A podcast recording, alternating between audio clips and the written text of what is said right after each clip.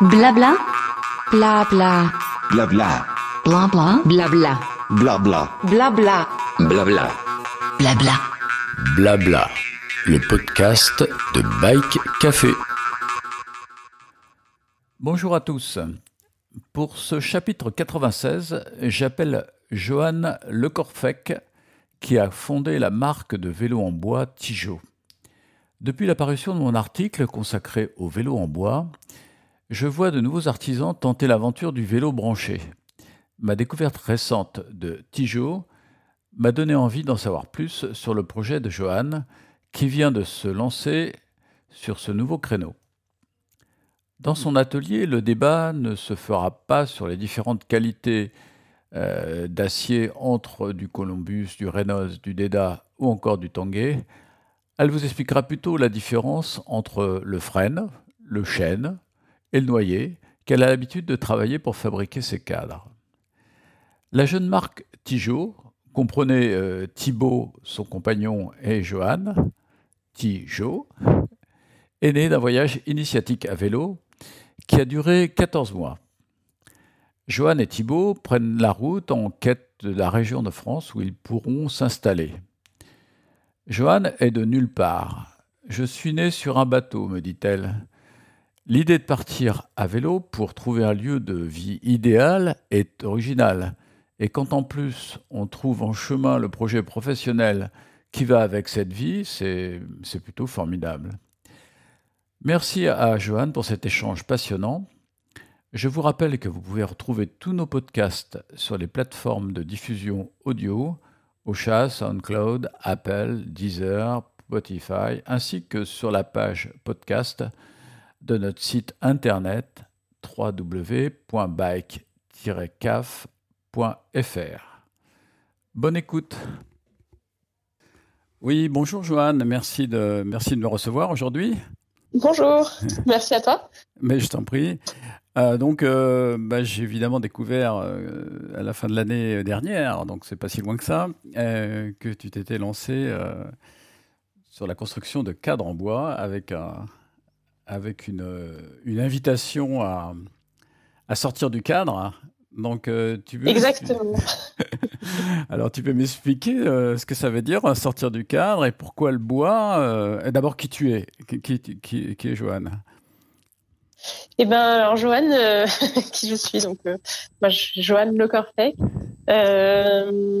j'ai un, un, parcours un peu atypique professionnel et puis j'ai décidé il y, a, il y, a, quelques années de me reconvertir en, en menuiserie et bénisterie et j'ai vraiment pu m'épanouir dans ce métier-là. Et, euh, et, à la suite d'un voyage à vélo euh, qui a duré 14 mois à travers la France, notamment une partie, euh, j'ai décidé de me reconvertir, euh, plus en faisant des meubles artisanaux, euh, euh, bah, voilà, de plus faire des, des, bibliothèques, mais de faire des vélos en bois. Donc toujours pouvoir garder l'artisanat et, et des objets utiles au quotidien. Donc c'est un voyage, un voyage euh, initiatique, on peut dire ça comme ça. Donc euh, Exactement. Euh, c'était quoi cette idée de, de, de 14 mois d'itinérance en France? Donc, à la base, au tout début de cette idée de voyage, c'était plutôt de parcourir la France avec mes compagnons pour savoir où est-ce qu'on voulait s'installer. Alors bien sûr, euh, dans un voyage, euh, il y a beaucoup d'aléas, donc on n'a pas fait que la France, on a fait plein, plein de choses, on n'a pas fait que du vélo, et de trouver un projet de vie commun, euh, savoir ce qu'on voulait faire en fait ensemble et, où ça en France. Mm. Donc du coup, c'est l'Auvergne qui a gagné, et pour ma part, je fabrique des cadres de vélo en bois en Auvergne. D'accord. Donc l'origine, vu la consonance de ton nom, je pense que tu es d'origine bretonne, non C'est ça? Eh ben, je, je suis bretonne que du nom. Euh, D'accord. malheureusement, je n'y ai jamais vraiment vécu. Euh, j'y suis allée pour la première fois lors de mon voyage à vélo, pour tout vous dire. Donc, euh, non, je, je, suis bretonne que de nom. Moi, j'ai vécu un peu partout et, et nulle part à la fois. Je suis née en Guadeloupe, sur un bateau, et puis j'ai un peu vécu un peu partout en France. D'accord, d'accord. Donc, parce que Tijo, je me disais Tijo, enfin, toi, en Bretagne, euh, le préfixe eh ti est assez courant, donc je me, j'avais fait le lien entre le don de ta marque. Alors d'où vient en fait, euh, D'où vient cette idée de, de Tijo C'est quoi l'origine du nom de cette marque? Eh ben alors l'origine c'est que donc pendant le voyage j'étais avec mon compagnon qui s'appelle Thibaut et moi, je m'appelle Joanne. Ah, et euh, même si aujourd'hui, euh, je suis la seule à porter le projet et que je suis toute seule dans le projet, l'idée, c'est que mon compagnon euh, puisse me rejoindre d'ici quelques années dans l'aventure. Donc, c'est la contraction de nos deux prénoms. D'accord. Donc, tu, as, tu, as, démarré le vélo tôt dans, tu, tu, étais passionné de vélo avant ou c'est quand même venu progressivement? Et si c'est le voyage qui t'a confirmé que c'était ça ta voie? Eh ben, le vélo, ça a toujours été un moyen de, de déplacement pour moi, vraiment. Le vélo taf euh, depuis euh, depuis l'école primaire. Hein, je me déplace à vélo pour aller euh, partout. et un premier voyage à vélo en 2016 m'a vraiment donné goût au vélo, au vélo pas que utilitaire, c'est-à-dire de déplacement, mais vraiment comme comme moyen de voyage et de transport un peu plus poussé.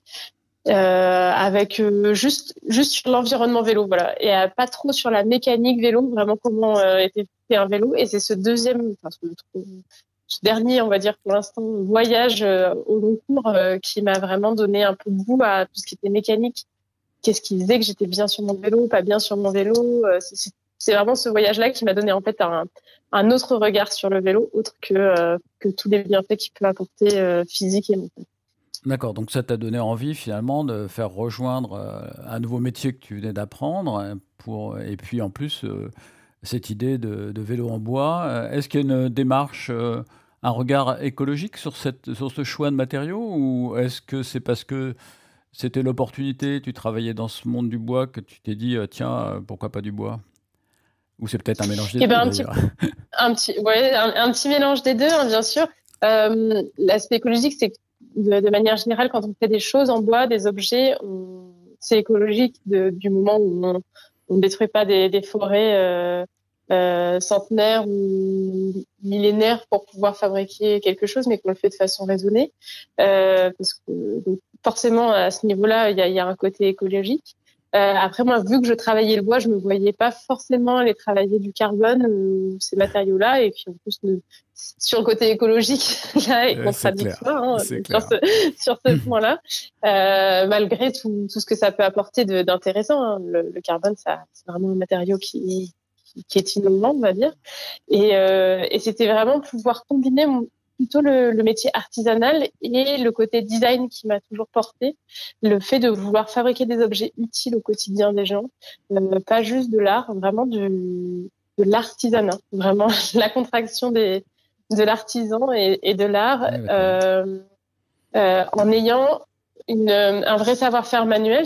J'ai quand même été pendant cinq ans dans une entreprise vraiment artisanale, on tout ce qui était sur mesure en banc massif des bibliothèques et tout ça, et vraiment avec un artisanat, un vrai savoir-faire manuel. Et c'est ça qui est important pour moi aujourd'hui à travers Tijo, c'est de euh, pouvoir promouvoir cet artisanat du fait main euh, pour pouvoir ne pas perdre ses, ses savoir-faire aujourd'hui, celui de, de menuisier ébéniste, euh, à travers les vélos Tijo.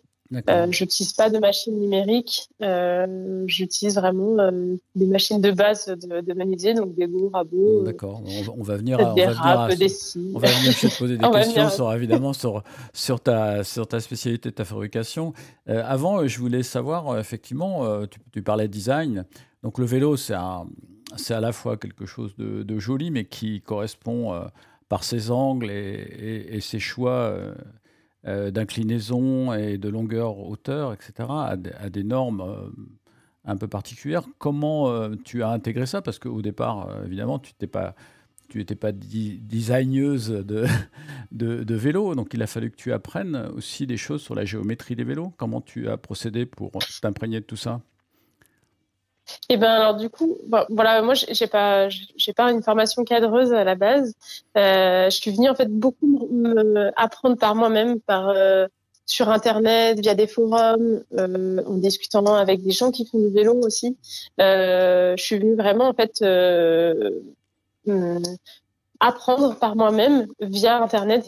C'est vrai qu'on ne trouve pas tout sur Internet, mais il y a quand même une belle source d'informations quand on y passe du temps. Et ça a été vraiment les, les premiers mois de création de Tijo, euh, tout fin 2022 jusqu'à début 2023, pendant plusieurs mois et même encore aujourd'hui. Hein, J'apprends énormément sur ce sujet-là et c'est ce qui a déterminé en fait petit à petit tous les tous les cadres. Je me suis beaucoup aussi imprégné de ce qui existait hein, sur le, oui, sur sûr, le marché du vélo parce que, que le monde du gravel est tellement grand que euh, voilà, je suis venue voir euh, voilà ce qui parce qu'en fait j'ai découvert qu'il y avait différents types de gravel. Pour moi, il y avait un ou deux types de gravel et en fait il y en a deux, il y en a au moins trois euh, aujourd'hui euh, et je pense qu'il y en a encore d'autres qui sont en train de de se spécifier encore dans d'autres catégories. Enfin voilà, ça devient très pointu euh, le, le, gravel en lui-même.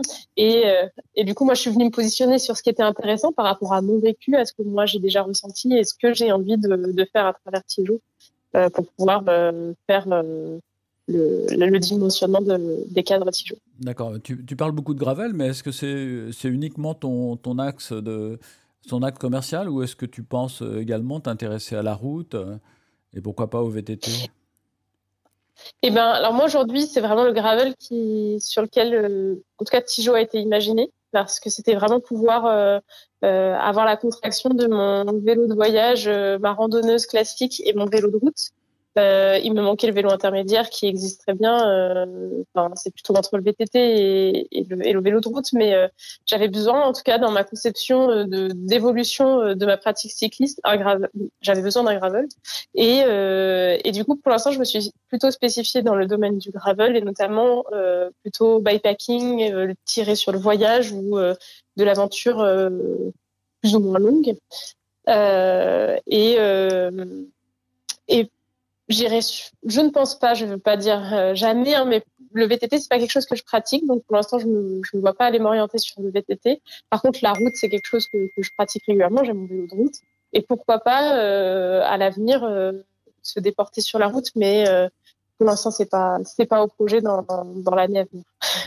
D'accord. Et et alors, comment, comment as-tu choisi l'essence de bois ou est-ce que tu en utilises plusieurs? Parce qu'effectivement, il y a il y a plusieurs types de bois qui peuvent euh, être utilisés pour construire des cadres. Enfin, c'est ce que j'ai appris en interviewant euh, un certain nombre de constructeurs qui euh, ont fait des choix. Alors, soit par rapport à la proximité du, sourcing, enfin, c'est-à-dire de l'endroit où ils peuvent s'approvisionner en bois, soit aussi par, rapport à des, à des, demandes clients particulières, soit encore par rapport à des choix qu'ils ont fait sur pensant que tel ou tel bois serait plus réactif, plus plus, euh, plus adapté, euh, par exemple, à la construction d'un gravel, effectivement, qui a besoin d'un confort vertical, donc avec des fibres de bois qui sont un peu plus, un peu plus confortables que, d'autres. Comment as-tu fait ce, choix d'essence de bois? Quels sont tes choix?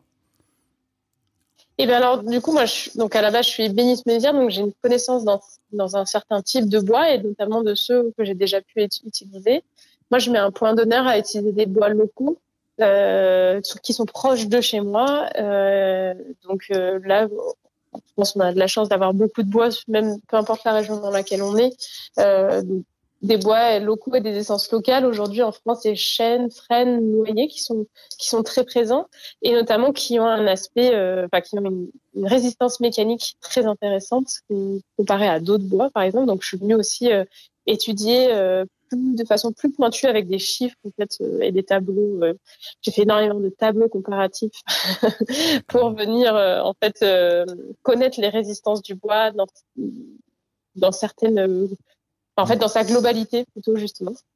Et du coup pour l'instant je me suis axée sur chêne, frêne et noyer parce que c'est des essences de bois voilà qui qui sont on va dire les plus euh, euh, évidente tout de suite à utiliser pour, pour fabriquer des gravels, mais il y a plein d'essences de bois qui sont euh, qui sont aussi locales et j'ai envie avec ces essences-là, telles que le merisier notamment, ou peut-être le, le, pommier, je sais mmh. pas.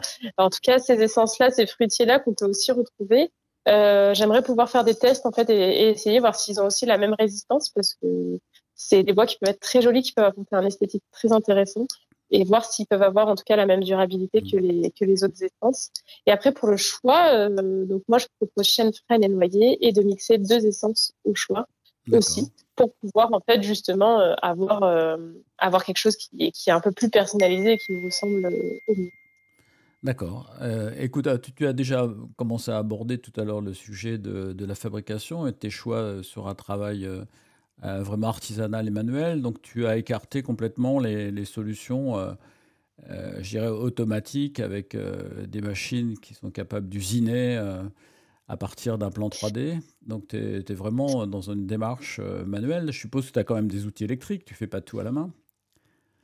Alors oui, j'ai des outils électriques. hein. J'ai une, c'est des noms un peu barbares si on connaît pas, mais les raboteuses et dégauchisseuses, les scies circulaires, tout ça, euh, toutes ces machines de base, euh, je les ai en tant que, que machine euh, pas numérique, mais en tant que machine électrique.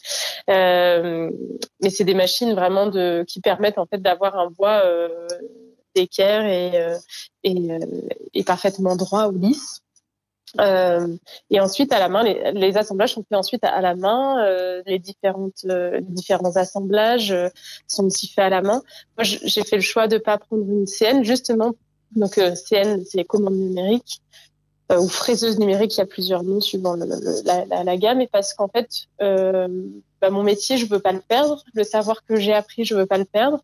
Je veux même pouvoir le transmettre. Donc du coup. Euh, ça n'a pas de sens pour moi de venir euh, de venir utiliser ces machines-là qui, qui malheureusement euh, enlèvent tout ce travail-là. Il n'y a plus aucune satisfaction d'avoir réellement fait des choses avec ses mains. C'est le c'est la machine qui le fait. C'est un petit peu comme quand on fait euh, quand on achète un meuble Ikea. Il a été fait par une machine, puis il y a juste à le monter. Oui, Donc, ça. ouais, coup, on pour perd- moi, il y a, il y a une on perd un petit peu de sens du, main, du ouais, on métier perd- en fait. Ouais, on perd la main, quoi. C'est pour un artisan, ça doit être euh, terrible de, de tout déléguer Voilà, à une, commande numérique, euh, de tout déléguer, euh, C'est ça. voilà, pour simplement. Donc les, les finitions sont faites euh, sont faites à la, à la main avec des râpes, des ponceuses, euh, du papier à main et les assemblages à la main, voilà, avec avec le, le minimum d'outils qu'un menuisier dont un menuisier a besoin. Euh, Donc, euh, ouais, sur, ton site internet, tu parles de la finition et tu parles de l'entretien, euh, en considérant que l'entretien d'un vélo en bois, c'est pareil qu'un vélo fabriqué dans un autre matériau. ça peut- donc voilà. Donc comment tu comment tu traites donc dans la finition euh, le cadre une fois qu'il est construit? Alors je traite avec une finition, c'est un vernis marin, euh, donc qui est censé résister sur les ponts de bateau euh, entre 5 et 10 ans. Donc faut imaginer que sur un vélo, même si on roule tout le temps sous la pluie et qu'on ne prend jamais soin de son vélo, euh, ce que je ne recommande pas, hein, même juste pour la sécurité, prenez soin de vos vélos. et euh, mais voilà, il y a, il y a j'ai un vernis qui, qui est qui a une très haute résistance, avec même du sel marin et tout ça. Donc du coup, sur un vélo, il y a Enfin, voilà, on peut rouler des kilomètres et des kilomètres et des années et des années sous la pluie avant qu'il y ait quoi que ce soit qui se passe. Euh, et en plus, j'ai choisi euh, pour ma part euh, un vernis qui est mat. Et le vernis mat, notamment dans la gamme que j'ai sélectionnée, est beaucoup, beaucoup plus résistante au choc, euh, notamment si on vient se prendre un impact de pierre ou ce genre de choses. Ça vient pas du tout, et aux rayures, ça vient pas du tout abîmer le vernis. Ouais, Donc, euh, il y a vraiment une résistance assez, euh, assez importante sur le, sur le choix du vernis. ouais. Et après, sur l'entretien, sur l'entretien, ben c'est comme tout, tout beau vélo qu'on achète, hein, on, on évite de le laisser euh, traîner dehors euh, sous la dehors, pluie. ouais. Ouais, voilà. Et, Et- et euh, moi, la seule chose que je d'ailleurs. recommande pas, c'est- Pas que pour le cadre. ah oui, hein. pour la mé- beaucoup pour la mécanique beaucoup aussi. pour la mécanique Je pense que c'est la mécanique, c'est surtout Une la mécanique qui prendra Une à bout, ça, hein, re- ça rouille très vite. Ah oui, oui, oui, oui. oui. Et, euh, et après, moi, la seule chose que je préconise pas, c'est le, c'est le Karcher, parce que euh, même pour la mécanique, c'est pas forcément toujours, euh, toujours bon au niveau des roulements ou au Ouais. niveau des, des inserts à des endroits. Donc, par préconisation, je préfère euh, que les gens utilisent un jet d'eau, mais pas de ouais. Alors, il y a des petits C'est karchers. plus une hein, chez, euh, préconisation. Justement, chez Karcher, il y a des Karcher basse euh, pression. Moi, j'en avais testé quelques-uns euh, qui sont à 4 ou 5 bars, je crois. Enfin, donc, en fait, ça, ça équivaut à un, jet, un jet d'eau. Mais le fait, Un, un bon jet d'eau, Ouais, c'est voilà. ça, ouais. Mais le fait que c'est portable, ça peut être pratique dans certaines. euh, enfin, bon, quand on habite euh, pas forcément une maison avec un robinet à proximité. Oui, oui, oui. Euh, je Maintenant, j'ai très envie de te poser des questions sur ta relation client, parce que donc, du coup, euh, tu fais des vélos, mais c'est pas que pour les regarder, pour les mettre chez toi, c'est aussi pour les vendre. Donc, euh, comment ça se passe avec, les, avec tes clients euh, Comment ils t'approchent euh, Et, et qu'est-ce- quelle est ta réponse en termes de, d'offres quand quelqu'un te contacte pour te faire construire un vélo en bois? Ben alors aujourd'hui, on peut prendre contact avec moi soit en m'appelant directement, mais c'est pas le plus efficace parce que je peux pas tout le temps répondre au téléphone. Ah bah oui, mais par contre, par mail. Ah ouais, c'est exactement ça. Donc du coup, le mieux c'est par mail. Euh, On peut me retrouver sur mon site ou même des fois on me contacte euh, sur les réseaux sociaux, euh, notamment sur sur Instagram. Euh, au début, je demande un petit peu voilà la pratique de la personne, ce qu'elle souhaite faire, Euh, et ensuite on peut venir établir ensemble euh, le choix de l'essence, les choix esthétiques et aussi un petit peu de ce qui est une légère différence suivant l'essence de bois en termes de réactivité du vélo. Donc en suivant le- en suivant l'envie euh, du client et on va choisir, on va diriger vers différentes essences. Et euh, ensuite, il faut aussi définir si la personne souhaite avoir un cadre ou juste nu, ou alors en plus avoir une composition sur mesure, parce que dans l'idée, avec Tijo, soit vous achetez euh, uniquement le cadre, et après vous repartez avec et vous allez le monter vous-même ou chez votre vélociste préféré. Ou alors, moi, je vous propose aussi de faire un montage des composants sur mesure. Euh, donc, on vient déterminer euh, tout, le- tout ce dont vous avez envie d'installer sur le vélo. Si aussi, par exemple, vous avez des, des composants sur votre euh, vélo actuel, euh, soit sur un, un vélo de route ou sur un gravel aussi que vous avez, on peut venir adapter certains euh, composants directement sur ce vélo-là. On vient discuter de, de tout ça. Et ensuite, il y a la fabrication qui est mise en place et la livraison. Oui, c'est sans doute intéressant de parler des composants parce que selon les options, euh, par exemple dans- en nombre de plateaux, euh, simple ou double, euh, la plupart du temps, il y a, peut-être, euh, comment dirais-je, une adaptation du cadre euh, au niveau de, au de ce qu'on appelle l'écart, euh, la ligne de chaîne déjà sur le nombre de vitesses, etc. Oui. Il, y a des, il y a des paramètres qui, qui ont peut-être un impact sur le cadre qu'il faut prendre en considération avant de. avant de se Alors oui, il y a des choses qui il y a des choses qui vont être prises en considération, mais euh, mais, euh, mais mais pas surtout. C'est-à-dire que surtout ça va jouer au niveau du choix du groupe ensuite. Euh, en fait, aura, en fait, le cadre Tijo est, est programmé pour certaines gammes, certains euh, standards, et, euh, et après, il y a beaucoup de choses qui peuvent s'adapter dessus. J'ai choisi des standards qui sont aujourd'hui les plus courants sur le marché, notamment dans le monde du gravel. Donc, euh, ça permet vraiment de pouvoir adapter euh, tout ce qu'on souhaite. D'accord. Donc euh, maintenant au niveau des tarifs, pour finir, ben, on va finir avec par les choses qui fâchent. Quels, sont les prix moyens, Johan, de, de tes vélos? Et ben, qui fâche, oui et non. hein, Il y a un travail aussi qui est Oui, fait hein, non, derrière. mais euh, derrière. Tu tu bah, je me mets à la place du client. Le client, c'est, euh, on a tellement l'habitude Bah oui, sur c'est Café d'entendre des horreurs quand on publie des articles euh, mentionnant des prix. euh, on sait très bien que derrière, bah, il y a du travail, du marketing, il y a une société à faire vivre, et que tout ça accumulé, Voilà, forcément, ça. ça fait un prix, parce qu'il faut aussi que les gens vivent et dégagent des bénéfices sur le travail qu'ils réalisent, c'est clair. C'est ça. Et du coup, euh, chez Tijo, donc si aujourd'hui vous voulez acheter un cadre nu, euh, donc euh, dans, ce qui est compris dans le cadre nu, c'est le nombre d'inserts à, au souhait, à souhait, le, le choix de l'essence, donc le cadre sans fourche, tout ça, il est à 3600 euros. D'accord. Et après, si on souhaite venir faire une composition sur mesure, c'est au tarif de 480 euros. Et donc le vélo que vous pouvez voir sur les photos un peu partout aujourd'hui, euh, avec lequel je, me déplace euh, tous les jours presque. Euh, donc ça donne plutôt une ordre d'idée d'un vélo, voilà, avec un groupe GRX 600, euh, avec des roues Mavic, euh, voilà, après des composants intermédiaires qui ne sont pas forcément très haut de gamme. Le vélo, il m'est revenu, si je me l'étais acheté à moi-même, il serait revenu à 5000 euros à peu près. D'accord. Donc ça donne une ordre d'idée avec des composants intermédiaires. Euh, on peut avoir un vélo Tijo euh, autour des 5000 euros. D'accord. Donc on a un vélo euh, spécial et d'exception. C'est un petit peu euh, ce qui ressort de tous les gens que je connais qui ont des vélos en bois et qui sont très fiers de leur. Bah, c'est vrai. de leur- voilà, c'est ça. C'est vrai qu'une fois qu'on y a goûté, moi j'ai deux gravels, hein, j'ai un, gravel carbone et, et mon gravel en bois. Euh, j'ai vraiment du mal à revenir sur mon cadre carbone. hein, c'est, je trouve ça vraiment très peu agréable. C'est très bruyant, ça tape. Euh, c'est- pas du tout. euh, Enfin vraiment, je, je sais pas pour. euh, pour, pour vendre le, le bois hein, et vendre ma boîte, mais vraiment, il y a une différence qui est vraiment flagrante. Il y a un gain de confort vraiment, vraiment très intéressant quand on, quand on est sur du, du gravel en bois. Il y a vraiment une plus-value qui, qui, est, qui est inconsidérable. Ouais, bah, je, connais, je connais des gens d'expérience, par exemple Jean-Yves Jean Coupu, je ne sais pas si tu le connais, il a une grosse, grosse expérience vélo. Il a roulé surtout sur du titane, du carbone, etc., à différentes époques de sa vie, en compétition et autres. Et donc, il, roule il a deux gastes à bois et il est fan, il est fan du bois. C'est, enfin, c'est un truc de. Et j'étais loin d'imaginer qu'un jour, euh, Jean-Yves, qui était quand même adepte des vélos performants, légers, plutôt euh, haut de gamme, euh, il, bascule, il bascule sur le bois bascule avec sur le bois, de conviction. Ouais.